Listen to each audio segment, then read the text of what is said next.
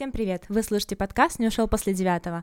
Меня зовут Алина, и сегодня с нами на прямой связи из, прямиком из Карелии, из Петрозаводска, Сузи Григорий Валерьевич. Григорий Валерьевич а, — победитель конкурса «Учитель э, года в Карелии 2020 и финалист конкурса «Учитель года России 2020». Григорий Валерьевич, здравствуйте.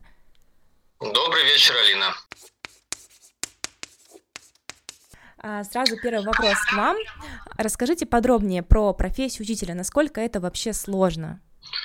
Ну, профессия, конечно, сложная. Я работаю в школе шестой год, и трудности возникают все время разные. То есть тут нельзя сказать, что все прекрасно, я получил такой опыт, и теперь у меня никаких проблем, никаких там трудностей нет. А если в первые годы самое главное это подготовиться к уроку, да, там сидишь вечерами, не спишь ночами, думаешь, как пройдет урок, то потом э, ты уже наработал какую-то базу, то есть урок пройдет нормально, ты в этом уверен. А вот э, как будут вести себя ребята, насколько им будет интересно, насколько вы сможете с ними взаимодействовать эффективно, э, это нужно еще постараться сделать. То есть вот сейчас, когда шестой год я уже э, ну, заканчиваю да, в школе шестой год, а для меня совсем стоят другие задачи, другие проблемы, нежели там на первом-втором году. То есть, если раньше главное это подготовиться к уроку, чтобы он просто состоялся и все было нормально, то теперь меня, например, не удовлетворяет уровень э, там, подготовленности учеников. Я все время думаю, как сделать так, чтобы они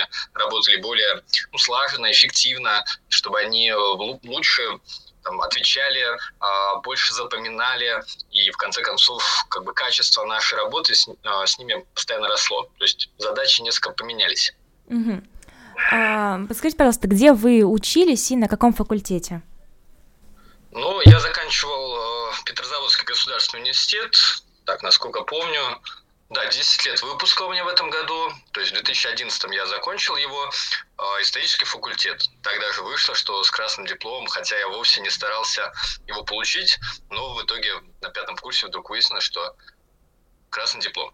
Для меня это было неожиданно. Потом я учился еще три года э, в аспирантуре, в магистратуре в Европейском университете в Санкт-Петербурге. Там я закончил аспирантуру, но пока что не защитил кандидатскую диссертацию, хотя все время у меня такие мысли есть к этому вернуться и доделать этот серьезный труд и все-таки стать кандидатом. Но пока что времени, как всегда, на это не хватает. А, то есть я правильно понимаю, э, у вас основное образование, оно не педагогическое, но в дальнейшем вы в аспирантуре получали именно э, образование педагога, или оно не обязательно в принципе? Нет, э, я, конечно, по образованию, по диплому значусь как историк, преподаватель истории по специальности история, очень много раз там повторяется, да, эта история. Но я не могу сказать, что э, меня в университете серьезно готовили именно к педагогической деятельности. У нас э, была практика, у нас были курсы психологии, педагогики, но, э, скажем так, основной акцент был сделан именно на историю, а вовсе не на педагогику. Поэтому в основном, когда я пришел в школу, мне пришлось изучать скажем так, все на практике, а не в теории. Потому что наш вуз Государственный университет Петрозаводский, а, пока что еще тогда не был а, объединен с а, педагогическим университетом, сейчас их объединили, да, это теперь один университет, а раньше это были разные университеты, были люди, которых 5 там, или 4 года готовили к тому, чтобы они были конкретно учителями истории, русского, там, английского и так далее. Нас к этому все-таки готовили, скажем так, не в такой степени. То есть мы не считаемся такими прямо учителями, которые все досконально знали перед тем, как прийти в школу. Хотя в дипломе запись такая есть. А, но у вас была, я так понимаю, стажировка в, в школах именно во время того, как вы учились в универе. Да, на пятом курсе, э, как сейчас помню, в десятой школе мы где-то два месяца ходили на практику.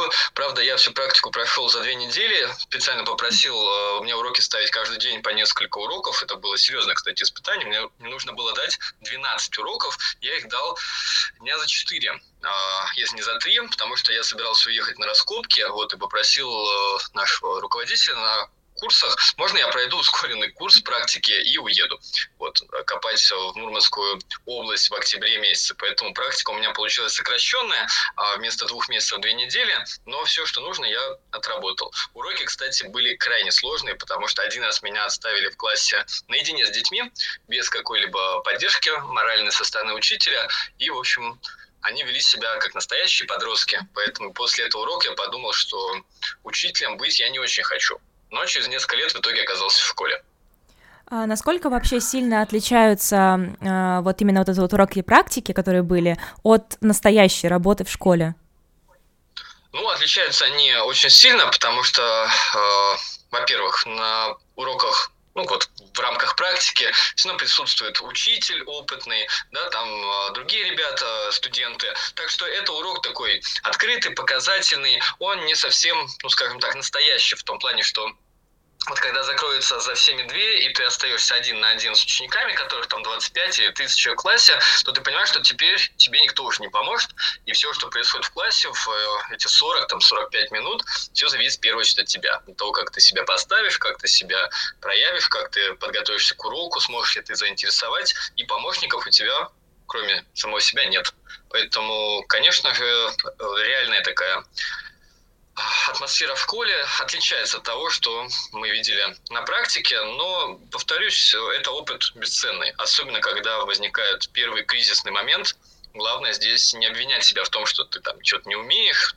Понятное дело, ты, конечно, этого не умеешь, потому что кто же тебя учил-то вести уроки среди таких шебутных, постоянно двигающихся подростков, которым твой предмет не так уж сильно нужен. Ты попробуй их еще убеди, что это вообще им надо, хотя бы в минимальной степени. Вот если сможешь это сделать через какое-то время, ну, честь тебе и хвала, значит, ты до них достучался, ты уже, уже молодец. А, почему именно преподавание? Это история про а, мечту детства или просто так сложилось? Нет, это точно не мечта детства. У меня семья педагогов, мама в школе работала всю жизнь, учителем математики, отец преподавал в университете э, на филфаке филологическом. Вот. И я никогда, честно, не завидовал им и не хотел сидеть с тетрадками по вечерам там, или отвечать на бесконечные звонки по поводу тех самых там практик педагогических. Вот. Поэтому то, что я попал в школу, ну, нельзя сказать, что случайно, но, по крайней мере, а, буквально за год, наверное, до того, как я стал работать в школе, это в 2015 году, я еще такую возможность для себя особо не рассматривал. Я заканчивал университет европейский и думал, что я буду защищаться, а как дальше сложится моя карьера, я на тот момент, кстати, даже и не, не сильно думал. Потом вернулся в Петрозаводск в 2015 году и решил, что надо себя попробовать в школе, а, нашел одно место работы не в городе, а, скажем так, в сельской местности. И потом в последний момент мне сообщили, что открылась вакансия учителя истории в моей родной 17-й гимназии. Я пошел туда сразу же в этот же день, забрал документы да, из сельской школы, пришел в свою родную 17-ю гимназию, прошел собеседование, буквально на следующий день был принят на работу. Это все было в самом, самом конце августа 2015 года. Так что выбор был э, сделан достаточно быстро и, на мой взгляд, удачно. Ну, я так понимаю, что, судя по конкурсам, которые вы выигрывали, выбор был сделан э, в лучшую сторону, в лучшую пользу. Ну, вроде бы как да. Расскажите, пожалуйста, как проходит ваш типичный рабочий день в школе? Насколько сложно работать с подростками? А, ну, я работаю только в старших классах, 10-11. А, Если считать их еще подростками, хотя некоторым уже 18 лет, и по законодательству они такие полноправные граждане России, вот, можно сказать, такой старший подростковый возраст, а, работать с ними, конечно, нелегко, но проще, чем, например, с 7-8 классами, потому что меньше уже такого негативизма, меньше отрицания, больше вдумчивости и многие в 10-11 классе уже хорошо представляют, чем они будут в жизни заниматься, как будут зарабатывать, они выбирают себе профессию, выбирают экзамены, поэтому если ты, например, ведешь предмет, в котором ученик заинтересован, то большая часть дела сделана уже за тебя, потому что предмет выбран, а, но далеко не все, конечно, выбирают ту же самую историю, это не обязательный предмет, а, поэтому тут надо еще с остальными договориться, на каких вы будете условиях работать, да, какие будут требования и так далее. А по поводу э, обычного дня, ну, школьный день начинается в 8, 8.30, в 9 часов утра. Приходишь в школу минут за 15, за 20, чтобы подготовиться к уроку, посмотреть, э, что задавал сам этому же классу неделю назад, да, посмотреть свои какие-то записи, э, вспомнить иногда материал, потому что иногда тема, которую вроде бы ты давал год назад, два года назад, три года назад, там, четыре года назад, э, может заиграть новыми красками, если ты что-то посмотрел дополнительно, ты хочешь сделать другой немножко акцент, по-другому и развернуть, подать. А когда есть некоторый опыт, то сделать это уже легче, и тебе начинает надоедать говорить одно и то же, да, как заведенная такая пластинка, а, и хочется добавить чего-то нового. Поэтому иногда уроки я перестраиваю на ходу, если позволяет время, и я вижу, что есть отклик, и хочется большего. Вот, поэтому, конечно, перед каждым уроком в голове примерно простраиваю план, как я буду его проводить в этот раз. А, ну, рабочий день обычно длится часов 5, ну, 4-5 часов, э, потому что кроме уроков есть еще и проверка тетрадей э, или классное руководство, э, особенно там в выпускных классах, это постоянная документация о том, как кто готовится к экзаменам, какие проводились родительские собрания и так далее. То есть у педагогов ведь не только проведение уроков. Если ты классный руководитель, то ты еще отвечаешь там за 25-30 человек, которые ну, от которых требуется очень много различных справок в 11 классе, ну, я думаю, вы помните, или в 9, да, а, согласование всего, бесконечные подписи, это все тоже ложится на плечи учителя, поэтому учительский труд, он не только учить, еще и заниматься такой работой ну, организационной. Хотя теперь я уже не классный руководитель, поэтому мне, слава богу, приходится заниматься только именно прямыми обязанностями, то есть учить на уроке, проверять работы, ну и вести сейчас еще проектную деятельность появилась в 10 классе. Сейчас с ребятами как раз защищаем проект по истории нашей гимназии, берем интервью у выпускников, у директоров, учителей, пытаемся создать такой коллективный сборник интервью, сборник воспоминаний. Вот буквально на днях будет проходить защита, этому тоже приходится посвящать много времени, чтобы проект был ну, успешным, таким красивым, интересным не только для нас, но и для широкой публики. Вот это все входит в такой а, ежедневный а, список обязанностей меня как учителя. Угу. А, расскажите, что вам больше всего нравится в своей профессии, что прям доставляет больше всего удовольствия, когда вы приходите в школу? Или, может быть, за ее пределами, не знаю, там, проверяя домашние задания или готовясь к урокам? Ну, э, школа и работа учителем э, все равно это достаточно рутинный процесс, да, то есть ко всему привыкаешь, и на разных этапах работы разные привлекает в этой профессии. Когда-то мне очень нравилось, что урок прошел именно так, как вот я планировал, да, что мы успели все изучить, что цель была достигнута, мы смогли там подискутировать, пообщаться, ребята высказали свою точку зрения и так далее. Сейчас, наверное, главный такой, э, ну, маркер успеха э, для меня в том, что те э, люди, которые пришли на урок, может быть, не с большим желанием, а просто потому что, ну, в расписании история там третьим или четвертым уроком, и уходят с него, э, понимая, что все это было не зря, что они что-то узнали новое, они смогли, опять же, высказаться, да, или, э, ну, подискутировать, э, пообщаться на исторические темы. Я считаю, что этого более чем достаточно. Это урок, который состоялся, и все, все время, которое мы здесь проводим, мы проводим не зря. Вот, поэтому такое взаимодействие, отклик для меня теперь являются главными такими критериями успеха. Потому что ребята в старших классах э, приходят со своими целями, со своими такими задачами. Кому-то нужно сдать ЕГЭ, да, для них балл является самым главным. Кому-то просто интересная история, он хочет узнать дополнительную информацию, которой нет в учебнике, там, или он хочет узнать мнение учителя. Некоторые остаются после урока, задают вопросы. Мне всегда это приятно, потому что, ну, значит, э, до некоторых я достучался, у них есть отклик, они хотят чем-то поделиться, поспорить. Это все как раз и делает работу учителя не только сносной, но еще и местами приятной. Хотя, конечно, и не обходится без конфликтов, без спорных ситуаций, особенно по отметкам, там, да, по выставлению. Каждое а, полугодие или там триместр в конце повторяется одна и та же ситуация, все приходят и пытаются улучшить свой балл, получить какие-то дополнительные отметки, и вот это происходит ровно там за неделю до выставления итоговой или там триместровой отметки, я уже знаю, что так и будет, это неизбежно, все пытаются поднять свой балл, иногда я иду навстречу, если человек ну, действительно работал, старался, что-то не получилось. Иногда мне не очень хочется идти на встречу, потому что я знаю, что никакого труда не было вложено там полгода, и просто человек пытается вскочить, вскочить в последний, да, уходящий вагон. То есть от личного фактора здесь тоже не избавиться, потому что мы с ребятами находимся в таком замкнутом пространстве школы, и нельзя сказать, что вот это личное отношение здесь не сказывается, не работает. Как э, ученикам некоторые учителя ну, нравятся, они располагают к себе, да, а, так и учителям кто-то из учеников ближе, может быть, более интересен, да, а, потому что у меня, например, 170 учеников, относиться ко всем абсолютно одинаково, но это невозможно.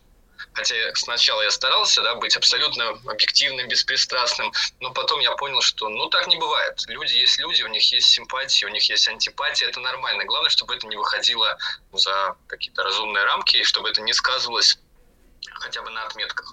А уж э, сойдетесь ли вы характерами, интересами э, или нет, ну, это скажем, такой момент э, непредсказуемости. Мне кажется, что с большинством мы находим общий язык и можем договориться. Хотя некоторые, ну, или мне сложно с, э, с ребятами, э, так скажем, сойтись в чем-то, или им со мной.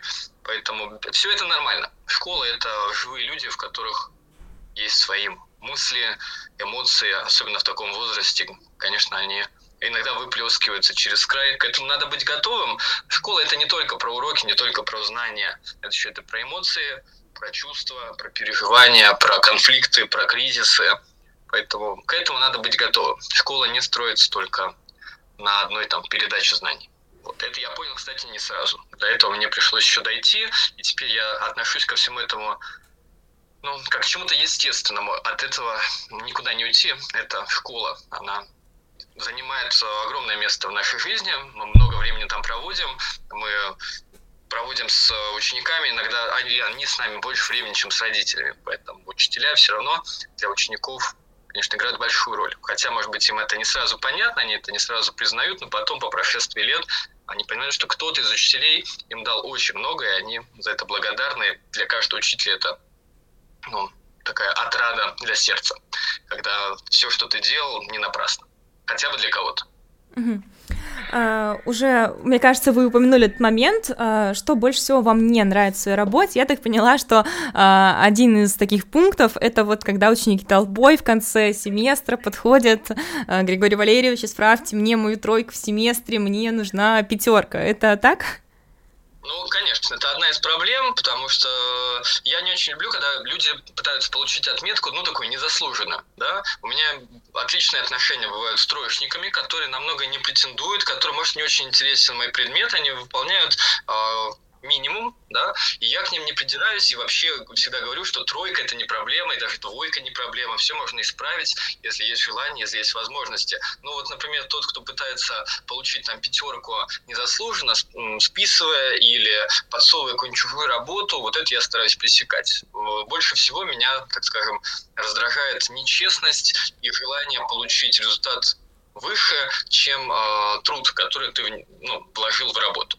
Потому что для меня оценка не так важна, как то, как, насколько она э, самостоятельная, насколько она действительно ну, такая честная и отражает позицию самого учащегося. Можно отделаться какой-нибудь ну, короткой от, отпиской, да, и получить свою законную тройку и не претендовать и быть в прекрасных отношениях с учителем. Я знаю, что у этих ребят есть свои интересы, помимо истории, другие предметы, а может быть вообще эти интересы вне школы лежат. Это тоже нормально. Но тот, кто пытается сразу же и отметку получить и ничего для этого не сделать, это меня, конечно, очень сильно, так скажем, раздражает. И этого раздражения скрыть я не могу. Ну, а другие проблемы, ну, я говорил про отчетность, там, про документацию, хотя сейчас меня это не так уж сильно напрягает, когда я не классный руководитель. Я знаю, что у классных руководителей с этим намного больше проблем и трудностей, и времени это отнимает большое количество. А так, что еще? Ну, сейчас главное, э, главный минус работы в школе на таких условиях да, коронавируса, то, что все э, учащиеся находятся в своих кабинетах, и нам, учителям, приходится а, курсировать по всей школе. Вот у меня 6 классов, да, 3 десятых, 3 одиннадцатых, и, по сути, и за день я могу посетить 6 кабинетов. Каждый кабинет нужно прийти, приготовиться к уроку, ничего не забыть, взять карту, да, наладить технику. Это утомляет. Если раньше ученики ходили по кабинетам, то теперь, наоборот, учителя ходят по кабинетам, а учащиеся сидят. Мне кажется, это не совсем естественно, потому что даже самим ученикам хочется подвигаться, хочется там сменить место, да, дислокации, а, а им это запрещено. Они должны находиться в одном замкнутом пространстве. Это, ну, это плохо сказывается и на эмоциональном таком психологическом фоне, и на результатах обучения. Я очень надеюсь, что как, когда-нибудь мы вернемся к прежней работе, и ученики будут приходить в кабинет и перемещаться по школе аниме. Это не потому, что я ленюсь, нет, просто это неудобно с э, такой технической точки зрения. И мне бы хотелось, чтобы ко мне приходили в кабинет, где у меня все оборудовано, все подготовлено, все под рукой, нежели вспомнить в последний момент, что я что-то забыл, бежать через всю школу, а потом обратно тратить на это время и силы. Вот. Но это, я надеюсь, временно, и все когда-нибудь вернется в прежнее русло. Ну да, коронавирус на самом деле подпортил очень многим э, вообще, в принципе, обучение в школах, и университетах, и также к преподаванию. Э, вопрос такой внеплановый возник. Э, Все-таки подкаст больше для выпускников, которые планируют связать свою жизнь с преподаванием. Мы как-то в предыдущем подкасте обсуждали тоже с нашим преподавателем с курсов Малков партнера про преподавательское выгорание. Считается, что преподаватели выгорают достаточно быстро, потому что это тяжелая работа, связанная с, с детьми, с нервами, дети, как мы понимаем, ну, не дети, а подростки, выпускники, это не самые спокойные чаще всего люди, и с ними работать зачастую сложно. А, и что мы видим, например, а, вот преподаватели, которые, учителя, преподаватели, которым 50-60 плюс, то есть такое очень старшее поколение, а, с ними проходят уроки чаще всего формата так, открываем учебники, читаем параграф и пересказываем мне этот параграф на следующем уроке. И дети, вот я даже себя вспоминаю, у нас была такая ученица по истории э, с 5 там, по 9, по-моему, класс, я ненавидела этот предмет, потому что все, что мы делали, это мы читали вот параграфы, пересказывали их у доски, благополучно получали свои двойки и тройки, потому что никто э, не готовился дома к тому, чтобы пересказывать, и это было ужасно. А, и вот мы обсуждали этот момент, и мы пришли к выводу, что преподаватель просто к концу своей карьеры, ну, как бы к концу, к, спустя столько лет, а, выгорает, он устает э, преподавать интересно. А, что не касается молодых преподавателей. Молодые преподы делают очень круто. А, то есть это какие-то видео, это какие-то мемы даже сейчас, чтобы быть на одной волне с подростками. И это нравится, дети э, уделяют больше внимания этому предмету, потому что кажется, что препод с ними на одной волне на такой. Что насчет вас? Как вы думаете, насколько вообще вот такое профессиональное выгорание в преподавании, оно, насколько оно возможно, насколько быстро оно может прийти? Э, вопрос актуальный. Мне кажется, что выгореть преподаватель может и не к 50, не к 60 годам, а буквально за несколько лет. Все зависит от э, типа нервной системы, насколько человек все переживает, э, да, насколько его задевают какие-то трудности, конфликты, неудачи. Э, поэтому я считаю, что выгорание может наступить и через 10, и через 15, и даже через 5 лет. Э, кто, вот недавно тут читал какую-то заметку там в Инстаграме, рекомендации вышли.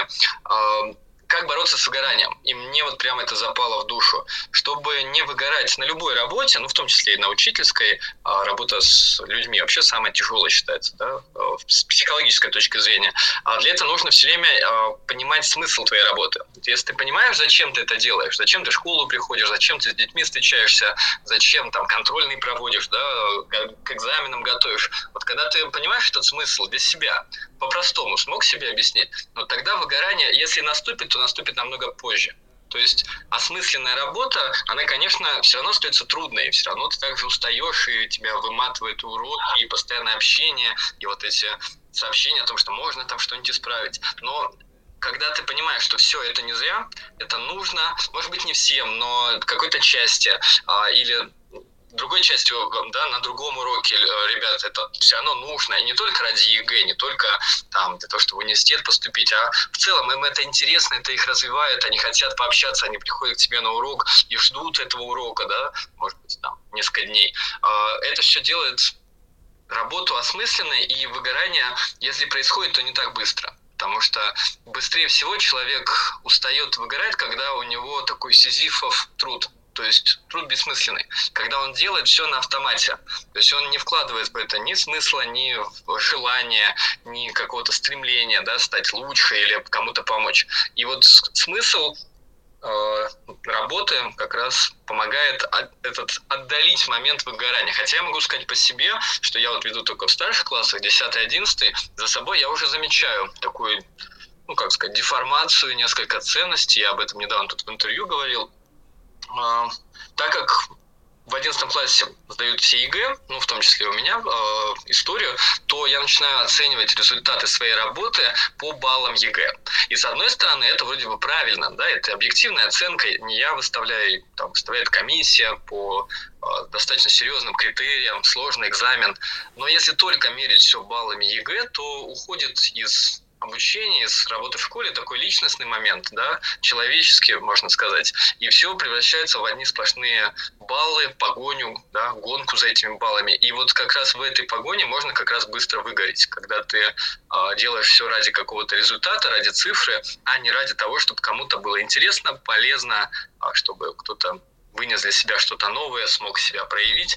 Поэтому я вот за собой это стал замечать и могу сказать, что да, э, работа с одними и теми же старшими классами, да, все время э, в таком напряжении от того, что надо подготовить ребят к ЕГЭ. Я начинаю думать об этом уже в начале 10 класса. Это все заставляет быть в таком напряжении. И, скажем так, смысл работы начинает несколько меняться. И постоянно теперь себя ловлю на мысли, э, спрашиваю, а урок был только полезным, ну, для сдачи ЕГЭ, там, да, или там ВПР, там, какой-то еще проверки, или он был интересным. Вот если я могу сказать, что он был и э, полезным, и интересным, то тогда в этом есть точно смысл. После этого урока, хоть ты устал, но у тебя есть силы сделать завтра лучше, прийти э, в другой класс, если что-то не получилось условно в Б-классе, сделать лучше в А или в В.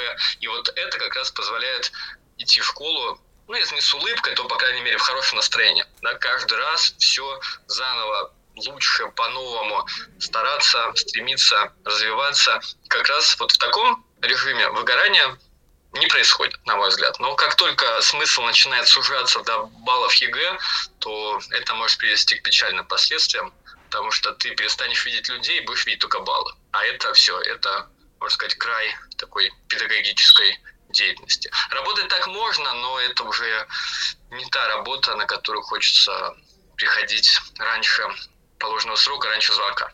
Я бы так сказал. Угу. А, смотрите, мне кажется еще, что часть выгорания связана, вот как мы уже сказали, а, с учениками, с тем, что а, многие в подростковом возрасте достаточно агрессивные, которые напрямую не уважают учителей. А, я даже могу вспомнить э, себя в школе. Это, конечно, было уже не в старших классах, больше, наверное, это относится к младшим классам, такой типа с пятого по, наверное, может быть, десятый, когда в классе находится тот человек, который доводит педагога до слез, если условно там преподаватель, например, девушка, которая там ранимая, например, то она может просто выбежать из кабинета, потому что класс ее довел. А если преподаватель молодой человек, то он может прям в открытую разозлиться на класс, потому что, ну, иногда дети действительно неадекватные. Как с этим вообще бороться? Просто игнорировать их или э, применять какие-то психологические приемы и стараться с ними разговаривать, или вообще, ну, не стоит даже обращать внимание на таких людей? Ну, э, если есть какая-то проблема, да, э, что-то не устраивает учителя в поведении учеников, в их отношениях, там, в опозданиях, ну, такие самые простые э, проблемы, трудности, с которыми все сталкиваются. Мне кажется, закрывать глаза на это нельзя по двум причинам. Первое, если не, ну, не решать проблему, то она никуда не уйдет. И минусом будет, например, низкая успеваемость тех же самых учеников, которые потом поймут, что они упустили шанс, но будет уже поздно. Да? То есть есть минус для самих учеников, если учитель не наведет какой-то ну, там, порядок, не создаст даже не порядок, а рабочую атмосферу. А это для учеников минус, если учитель будет закрывать на все это глаза.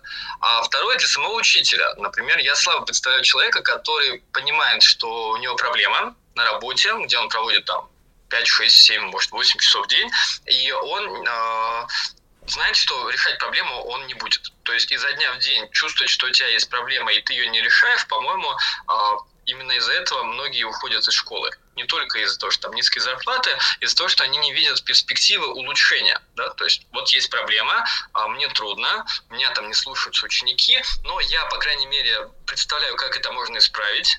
А, я стараюсь, я работаю, я пытаюсь там сам измениться, привлечь там, не знаю, класс, например, там родители или привлечь часть класса, а, те, кто готов работать для того, чтобы постепенно навести ну, дисциплину, порядок, опять же, да, создать рабочую атмосферу во всем классе. То есть если у тебя э, проблема существует, и ты делаешь хоть какие-то шаги для ее решения, то тогда появляется опять тот самый смысл может быть, не на первых этапах не э, преподать там историю, да, блестящую на высочайшем уровне, и все, чтобы в ней разбирались, а просто создать те условия, чтобы можно было работать, ну, не в гвалте, не в шуме, а ну, в спокойной, располагающей обстановке. И это может быть задача на первых порах. То есть не обучение предмету, а просто создание вот этих комфортных условий для всех. И если педагог это сделает, мне кажется, после этого у него появятся как раз таки крылья за спиной. Он смог справиться с трудным классом, он преодолел трудность, он не сдался, он молодец, он герой сам для себя. Может быть, кому-то это вообще не очевидно и не видно, да, работа проделана педагогом, но он для себя-то постарался, он сделал так, что теперь его слушают, уважают, и вот теперь можно уже начинать работать по предмету и преподавать свой свою историю, литературу, русский и так далее. Мне кажется, что закрывать глаза на проблемы ни в коем случае нельзя. А, например, на проблемы дисциплинарные, потому что это аукнется и для учеников через какое-то время, но и самому как, как работать в такой ситуации, когда ты понимаешь, что проблема есть, а ты ее решить не можешь. И даже ничего не делаешь для ее решения. А какие конкретные методы? Ну, а, есть такая книжка которые я советую ну, всем тем, кто когда-то собирается прийти в школу. Называется она «Мастерство учителя». А, автор Дук, Дук Лемов. Чем она мне нравится? Там 49 э, приемов. Называется она по-английски, кстати, «Учи как чемпион». Я не знаю, зачем перевели на русский «Мастерство учителя». По-моему, «Учи как чемпион» звучит как-то более ярко, броско так, э, запоминающееся. Так вот, там 49 приемов, как в том числе навести дисциплину в, классе и порядок. Не только силовым способом, не только так устраивать там тоталитаризм, да, и э, закручивая гайки. Но как сделать так, чтобы сами учащиеся были заинтересованы в том, чтобы на уроке возникла рабочая атмосфера и так далее. Там много приемов, некоторыми из них я пользуюсь. Например, когда ученик не отвечает, да, некоторые делают это сознательно некоторые не, не понимают вопроса и тоже не отвечают. И в итоге создается впечатление, что класс не слушается учителя, никто не отвечает. Не то, что не поднимает руку, это полбеды, а никто отвечать не хочет, когда учитель просит. И как выходить из этой ситуации? Вот там в этой книге написано, рекомендую ее скачать. Всем, она теперь есть, по-моему, в открытом доступе, Дук Лемов, «Мастерство учителя». И чем мне нравится эта книжка? Она написана для учителей, которые работают в самых обычных американских школах я думаю, все понимают, что в американских школах учатся дети совершенно разные. И там есть проблемы похлеще, чем в школах российских. Поэтому эта книга не для, скажем так, школ с э, высоким уровнем, там, с высокой дисциплиной, а для самых обычных школ, где нужно решать проблемы, которые возникают здесь и сейчас постоянно. Вот, поэтому я считаю, что если есть проблема, должно быть найдено решение или, по крайней мере, должны быть сделаны шаги в сторону решения. Иначе ничего не получится. Да, отличный совет. Еще давайте последний ваш совет выпускникам, которые планируют идти на ту же самую специальность. Какие советы? Да. Ох, сложно советовать, честно. Так насоветуешь кому-нибудь, а потом а, люди еще воспримут это всерьез. Не знаю. Я считаю, что всегда к советам надо относиться так скептически, а, проверять их примерять да, на себя. Я не знаю. Главный, наверное, совет э, понимать, что, как говорится, школа стоит не на Луне. Это не мое выражение, это, по-моему, Януш Корчик когда-то говорил, школа стоит не на Луне, в том плане, что все те проблемы, которые есть э, в нашем обществе, да, а в российском обществе много проблем, я думаю, тут никто не будет спорить, так вот, все, все они есть в школе. А все, что в обществе такое нездоровое, не знаю, как проблематичное, а в школе со всем этим ты столкнешься. Если в школе, если в стране, да, там в городе э, высокий уровень, ну, там, насилия, да, и, скажем так, агрессии, а это можно видеть там в интернете, да, в комментариях, почитайте под любым там постом каким-нибудь э, популярным, то и в школе это будет. Если взрослые люди не могут оторваться от телефона, то и среди детей это будет. То есть школа просто как бы такая, э, ну, страна там или город, там планета в миниатюре. Поэтому э, школа это не какой-то такой особый мир, в котором который живет там по своим законам. Там те же самые законы, там те же самые проблемы. Если ты не отгораживаешься от а, проблем ну, в жизни, да, ты их замечаешь, ты пытаешься как-то их решить хотя бы для себя, то э, и в школе придется делать то же самое, и вполне возможно это получится сделать, если, опять же, не отделять школу от реального мира, потому что все то, что мы видим с вами в троллейбусе, в маршрутке, в метро, где угодно, все будет в школе, только единственное, если из метро э, вагона из маршрутки можно выйти и сказать, меня это больше не касается, с этими людьми я никогда не встречусь, да, неприятными, то в школе так не получится. Если у тебя сегодня а проблема, то она и завтра никуда не уйдет. И от тебя зависит, будешь ли ты решать, или просто сбежишь и скажешь, это не мое. Вот я считаю, что надо пробовать, надо пытаться привлекать любые ресурсы, не бояться просить помощи, потому что иногда кажется, ну, я что, я сам не справлюсь, да? Я что, слабак? Я, я сделаю все сам и лучше всех знаю. На первых этапах можно попросить помощи у кого угодно. И это не проявление слабости, это, наоборот, проявление силы. Я знаю, что есть проблема, мне не хватает ресурсов, я стараюсь найти выход в любой сложившейся ситуации и проблему решить. Если я решу, я молодец, я могу работать дальше, двигаться дальше, помогать и себе, и другим. Вот главный совет – не бояться, наверное, попросить помощи. Признать, что ты пока что ну, в чем-то не справляешься. Ты не идеален. Как не идеальны дети, как не идеальны родители, вообще никто не идеален. Всем нужна поддержка, всем нужна помощь время от времени. Вот, наверное, так. Спасибо большое, Григорий Валерьевич, э, что рассказали обо всем. Я надеюсь, что э, наши слушатели все-таки приняли для себя окончательное решение, хотят они э, уходить в преподавание, или это все-таки не их, исходя э, из, так сказать, э, прямого источника э, из школы. Э, поэтому спасибо вам большое, было очень классно. Спасибо вам, что пригласили. Я всегда считаю, что надо слушать, как говорится, свое сердце в первую очередь. Не чужие советы, а себя. И исходить только из того, что хочется тебе самому. Тогда ты полностью берешь контроль над своей жизнью в свои руки и становишься ее творцом. Да, я полностью с вами согласна. Все, спасибо большое, всем пока. Все, до свидания.